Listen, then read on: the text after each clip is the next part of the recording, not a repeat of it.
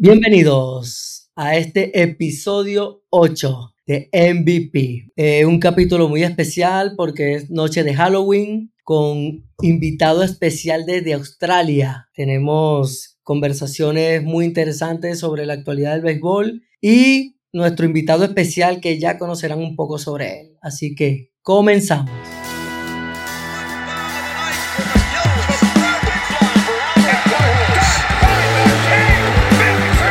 Bienvenidos a MVP, tu podcast de béisbol en español, tu podcast de béisbol en español.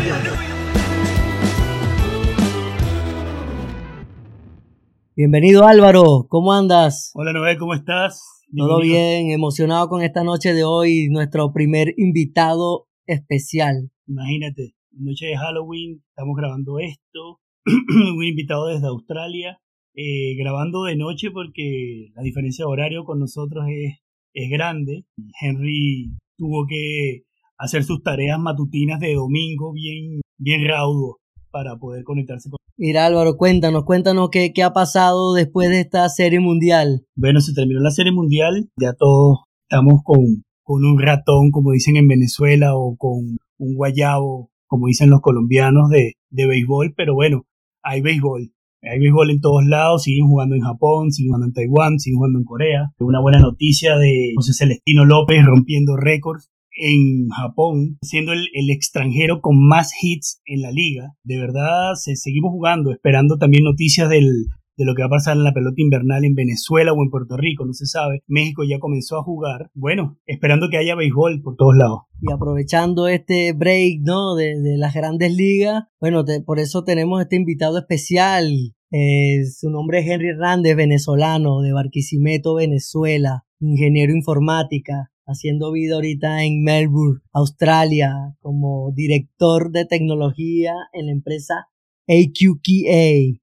Así que nada, Henry, bienvenido, papá. Muchas gracias, Noel y Álvaro. Bueno, primero que nada, visitarlos por este podcast, porque la verdad es que es bastante entretenido, un aire diferente al que hay ahora mismo. A, a, a, los comentarios y a las noticias de béisbol. Así que bueno, eh, los felicito por, por llevarlo adelante y este es el número 8, ¿no? Exactamente. Así que yo pues ya muchos éxitos y que entonces estemos celebrando el episodio 100 y eh, Bienvenido, Henry. Eh, una de las cosas más, más, yo no sabía que había una liga en sí. Australia y que cosas tan importantes y que jugadores tan importantes estaban pasando por ahí. Cuéntanos de eso. Sí, bueno, mira, es, es interesante. Te cuento un poquito. Bueno, por supuesto, no, no soy un, un vocero oficial de la Liga Australiana de Béisbol, pero un poco como aficionado. Tranquilo, nosotros tampoco. como aficionado y apasionado del béisbol, te cuento un poquito, sí, mi experiencia. Eh, tengo viviendo tres años y medio en Australia y lo primero que hice antes de venirme aquí era ver cuál era el, el, el landscape, el escenario ¿no? de béisbol en, en, Australia y cuando me di cuenta que había una liga profesional y hay muchas cosas que, bueno, probablemente hablaremos un poquito más adelante, hay, hay equipos en cuanto al nivel amateur, pues fue uno de los puntos que dije, bueno, ya esta aventura australiana pues eh, puede, puede tener... Te desligaba de, de tus raíces. Por supuesto, por supuesto. No, el béisbol, el béisbol es una cosa que, bueno, eh, muchos venezolanos, por supuesto, hombres y mujeres, llevamos nosotros desde pequeños y sobre todo cuando sales de tu país, que te das cuenta que realmente no en todos, en todos los sitios sienten el mismo nivel de pasión. Yo que estuve viviendo en España, donde el, fútbol es el deporte principal que opaca todo, casi que principal en todas las cosas. Eh, me costó mucho encontrar el béisbol, eh, aunque lo encontré y de eso, pues bueno, pues, podríamos hablar luego en el futuro, pero cuando me venía a Australia sí lo vi y, y es eso lo que tú dices, es, una, es, es, sorprendente porque existe béisbol y hay bastante béisbol en Australia. Hay ahora mismo una liga profesional y hay equipos en las ciudades principales y tiene nivel, tiene nivel como Álvaro, o sea, hay jugadores que han salido de aquí como plataforma a las, eh, unos cuarenta y tantos jugadores no todos australianos, pero sí algunos australianos, unos 36 jugadores. Dian Hendry, ¿no? Se ganó el relevista sí. del año este año en las grandes ligas con, con Oakland. Sí, Liam Hendricks, sí, es uno de los, digamos ahora mismo, Rising Stars, como le llaman aquí, del béisbol australiano. Y, y, hay unos cuantos más. Y, y, bueno, hay una relación con la, con la, la MLB. Exacto, esa era, mi, esa era mi consulta, Henry. Esta, esta liga es auspiciada por MLB. Sí, la, la liga, eh, empezó realmente, o sea, es una liga relativamente joven, está fundada como creo que en 2010, un partnership, un joint venture. Asociación, exacto. Sí, una asociación, perdón, una asociación entre, entre la Major League y el Béisbol Australia eh, para profesionalizar el deporte en, esta región. Recuérdate que Australia forma parte del... Es, bastante curioso, pero Australia es más Asia que otra cosa. Australia está muy relacionada con Asia. Y de hecho, de hecho jugaban una la serie asiática, que sería como la serie del Caribe, que bueno, ya, ya no está, pero era una serie que se jugaba entre los campeones de, de Corea, Japón, Australia, Taiwán. Exacto, exacto. Entonces, recuérdate que esa relación, y sabemos lo, importante que es el deporte, el béisbol en algunos países asiáticos. Como, Japón, tres veces campeón del Clásico Mundial de Béisbol. ¿no? Japón, Corea, Taiwán, eh, o sea, que hay una presencia importante de ese deporte ahí y, eh, y, Australia forma parte de ello. Entonces, yo creo que esa relación o ese contexto geográfico es lo que hace interesante el, la, Liga de Béisbol Australiana. Ah, desde mi punto de vista, ha crecido o está, o está teniendo mucho impulso eh, y hay cosas importantes que, bueno, por supuesto que el, la relación que hay con la MLB, el, equipo, buenos prospectos de la MLB en su, su roster para, para la liga y algunos veteranos también eh, que, que, van poco a poco eh, haciendo su, digamos, su pasaje por el béisbol australiano. Y me parece un poco interesante lo que estaba comentando Álvaro que te consultó y que estaba respondiendo era de que esta asociación entre la Major League Baseball y la Federación Australiana de, de, de Béisbol eh, heredó un poco ¿no? de la estructura de lo que es la MLB por lo que estuvimos viendo, eh, la federación o la liga, mejor dicho, de Australia entendemos que son como los dueños de los equipos y hacen como que licencian, ¿no? La, la, la, la, administración del equipo por cada liga. Por eso es que hay topes de, de sueldo, hay una serie de, de normativas, ¿no? Que, que se semejan mucho más a lo que es una liga invernal en Latinoamérica, a pesar de que en Australia es el, sería el verano, ¿no? Ustedes están en verano actualmente, ¿cierto? Es, es, correcto lo que dice, o sea, la estructura de, la, estructura de, de, la liga profesional se asemeja mucho a las, a, por lo menos la que conocemos en Latinoamérica, donde es como un complemento del, del, del o sea, la liga invernal, que para nosotros en América, en el Caribe no tenemos de invierno-verano, pero eh, es para el, el, el, complemento de la liga profesional eh, americana americana para ese desarrollo y, la continuidad de los deportistas. Entonces, en ese sentido, es muy, es muy parecido, los equipos están estructurados de similar. lo que te decía antes, en, este caso, también está muy ligado al, a la parte asiática. De ahora, cuando acaban las ligas asiáticas con jugadores, de hecho, en la liga profesional australiana hay un equipo que, de una de las ciudades que está relacionado con un equipo de Corea, Corea. Eh, no, son no, son no son puros equipos digamos, australiano? No, es un equipo coreano que viene a participar en la liga y que realmente son muchos jugadores jóvenes, eh, buenos jugadores, la verdad. Tuve la oportunidad de ver un, partido el año, año pasado, se ve la calidad del... Eh, en ese sentido, la liga australiana tiene calidad, aunque sea joven, eh, lo notas mucho en... Se siente mucho, con, sobre todo cuando vas a los partidos, en que hay calidad en el terreno. Eso te, eso te iba a preguntar, Henry.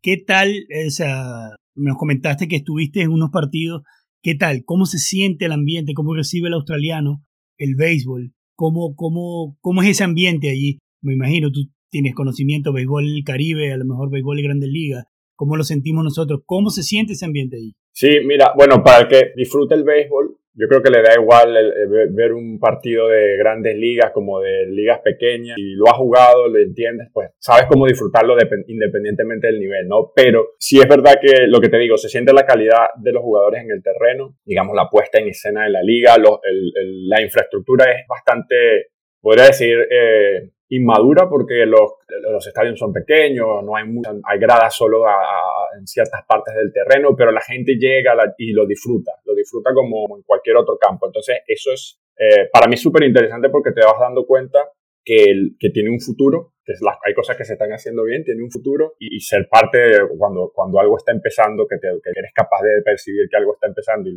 puedes ver que algo que, que va a crecer, en, particularmente. Pues, tengo, tengo entendido que tú estás en Melbourne Melbourne eh, es la, la, ciudad donde, donde hace vida el equipo campeón de la temporada pasada, ¿no? Sí, los Melbourne Aces. Exactamente. ¿Cómo se vivió ese campeonato allá? Porque por lo menos en, Latinoamérica cada vez que, por lo menos la liga venezolana, cada, cada vez que un equipo que campeón, pues el, el estado o la región de donde es ese equipo es una fiesta de, días. Sí, bueno, eh, aquí creo que, no, que no, no, llegue ese nivel todavía, como, como te digo, de, de permear a cualquier nivel de la, de, de la sociedad como para que, para que se, se, monte la fiesta, se monte la fiesta en la ciudad. Pero fue bastante interesante, por lo menos para mí fue súper interesante porque fue una de las primeras, eh, o fue de hecho la primera temporada, temporada pasada, la primera temporada que seguí la liga completa, de principio a fin. Eh, los partidos lo retransmiten eh, la mayoría de los equipos en live eh, por, por, YouTube. Eh, y los partidos de la final, el Fox Sports australiano, digamos, tiene, una, tiene una, aplicación de live stream y lo traen por esa aplicación también. O sea que tiene cierta cobertura. Interesante, fue una, fue una, una, serie final interesante. Oye, este, este año, este año la, esa, la Liga Australiana va a tener un, una cosita súper interesante. Mediática. mediática, bonita para ir a ver para los fanáticos del béisbol. Ver a Manny Ramírez, va, va a jugar con, con el equipo de Sydney. Sí, Se cambia de color de media, de, red pasa a blue. A blue, sí, correcto.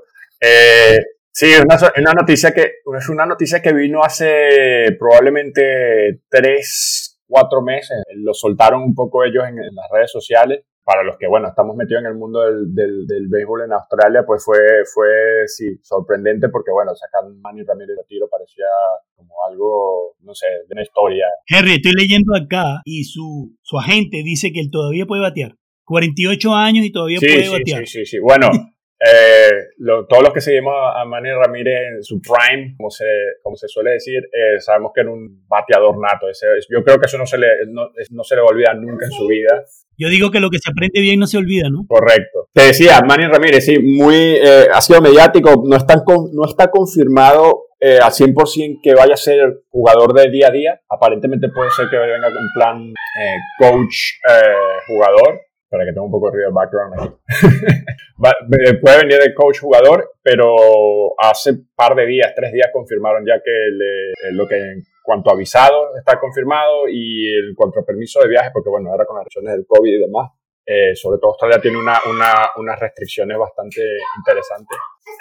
Entendemos que la liga por este tema del, de la pandemia se retrasó, se retrasaría un, mes o algo así, ¿no? Porque en teoría juegan de noviembre a febrero. Sí, eh, la liga tiene un formato un poquito especial este año, eh, recortada como, como muchos casos, y, se, empieza a jugar a partir de la semana anterior a, Navidad, y va a ser muy corta, realmente. Creo que... Ah, bastante corta, pues, bastante corta. Sí, sí, creo que son solo cuatro rondas o así, o seis rondas, no es un formato muy largo. De, todas formas, tampoco es una liga muy extensa, es una liga breve de que va de, de mediados de octubre, finales de octubre hasta, hasta hasta enero, ¿no? Un poco más, muy parecido al formato de la Liga Caribeña. Y mira, en otro dato, pero mira, esto es anecdótico, ¿eh? ¿no? Acuña antes de llegar a las grandes ligas se, hizo un paseíto por Australia. Quizás no era tan conocido como es ahora, pero, pero hizo su impacto, ¿no? Entendemos que tuvo un impacto bastante fuerte, ¿no? En Australia. Acuña, Acuña estuvo en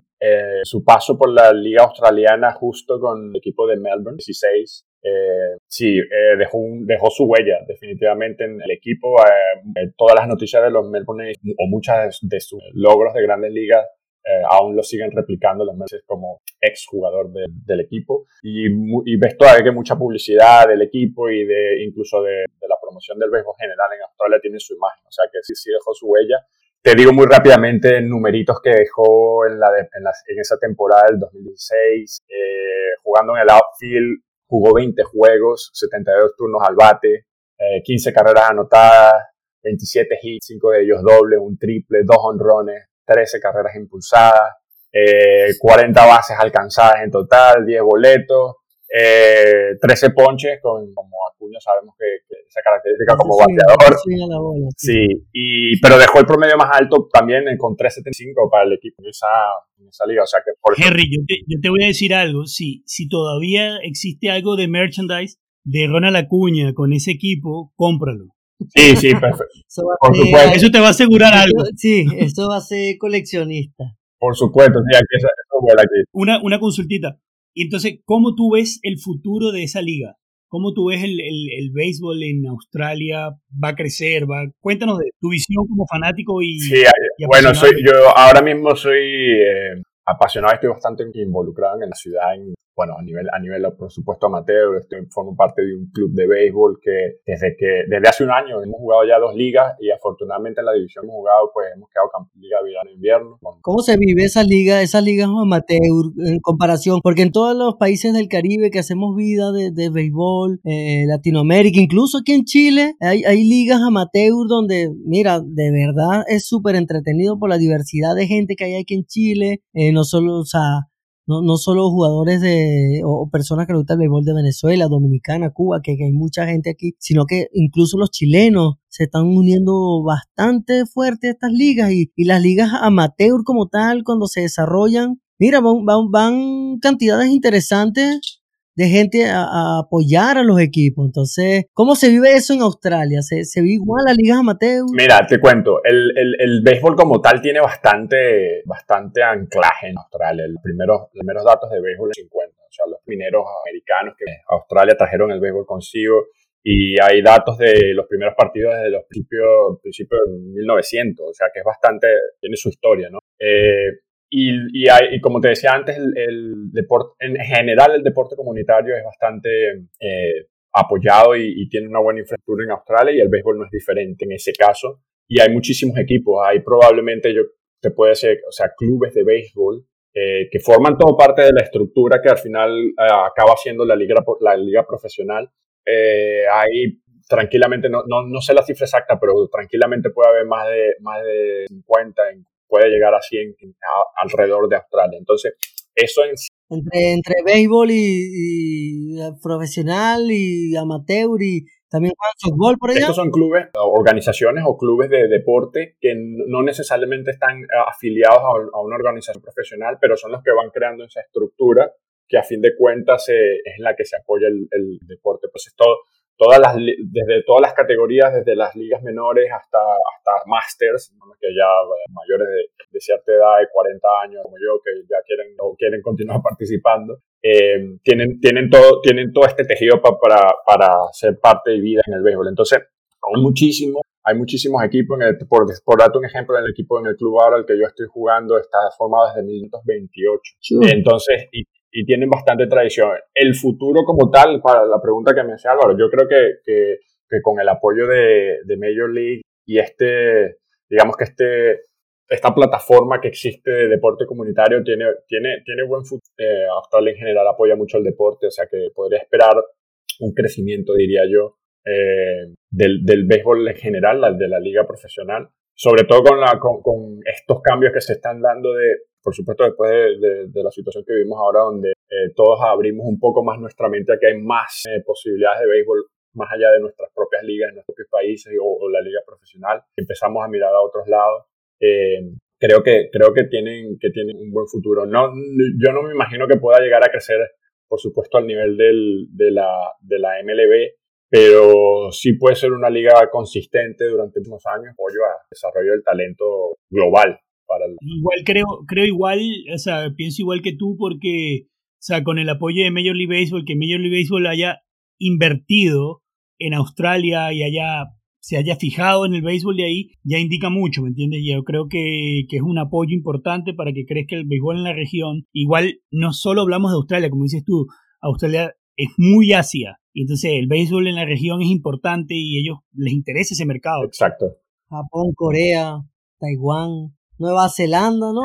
Nueva Zelanda juega en Australia. Sí, eh, los, equipos de la liga australiana eh, incluyen eso, como te dije antes, un equipo, un equipo de, de, Corea. De Corea. Y un equipo de Holanda. Los muy bien, que estén ahí todos cerquitos jugando juntos. Equipo de los, que este nombre, este nombre realmente no lo, no, no, no, no estoy seguro si lo pronuncio bien, eh, pero son los Oakland Tuatara. Ok. ya, pero interesante, interesante que se juegue en Australia una, una liga ah, mixta. Mixta, o sea, una liga un poco del continente, sí, ¿no? Sí, sí. Sí.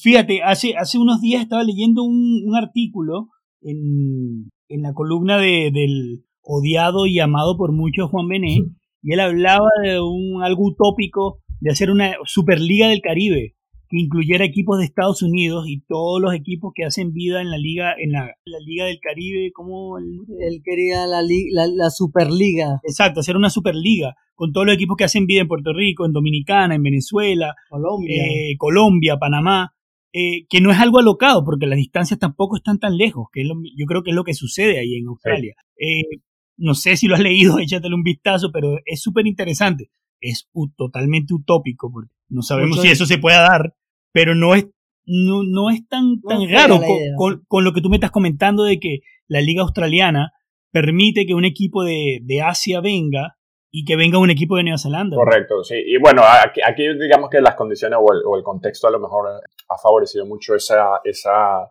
esas relaciones. Recuerda que, bueno, Australia es, un continente súper grande, pero Australia está bastante aislado geográficamente. Lo más cerca que tenemos es Nueva Zelanda, que, que, está en la misma de Australia. Y luego, pues Asia, yo creo que Corea tiene la, la eh, ha entrado en el, paquete un poco por... Estratégicamente. Sí, esa relación que lo beneficia a la liga coreana también. Eh, yo no, a mí te digo que logísticamente, pues la, la Superliga esa a lo mejor en, el Caribe no es descabellado, es de, bueno, por supuesto, recursos. Las distancias allí son muchísimo más cortas que las que puede haber aquí, pero, pero bueno, al fin de cuentas es todo un poco de, recursos. Hay un nivel de madurez también, me supongo que en, cada liga caribeña, con sus propios intereses, que a lo mejor dificulta, que a lo mejor dificulta. Ahí, está el detalle.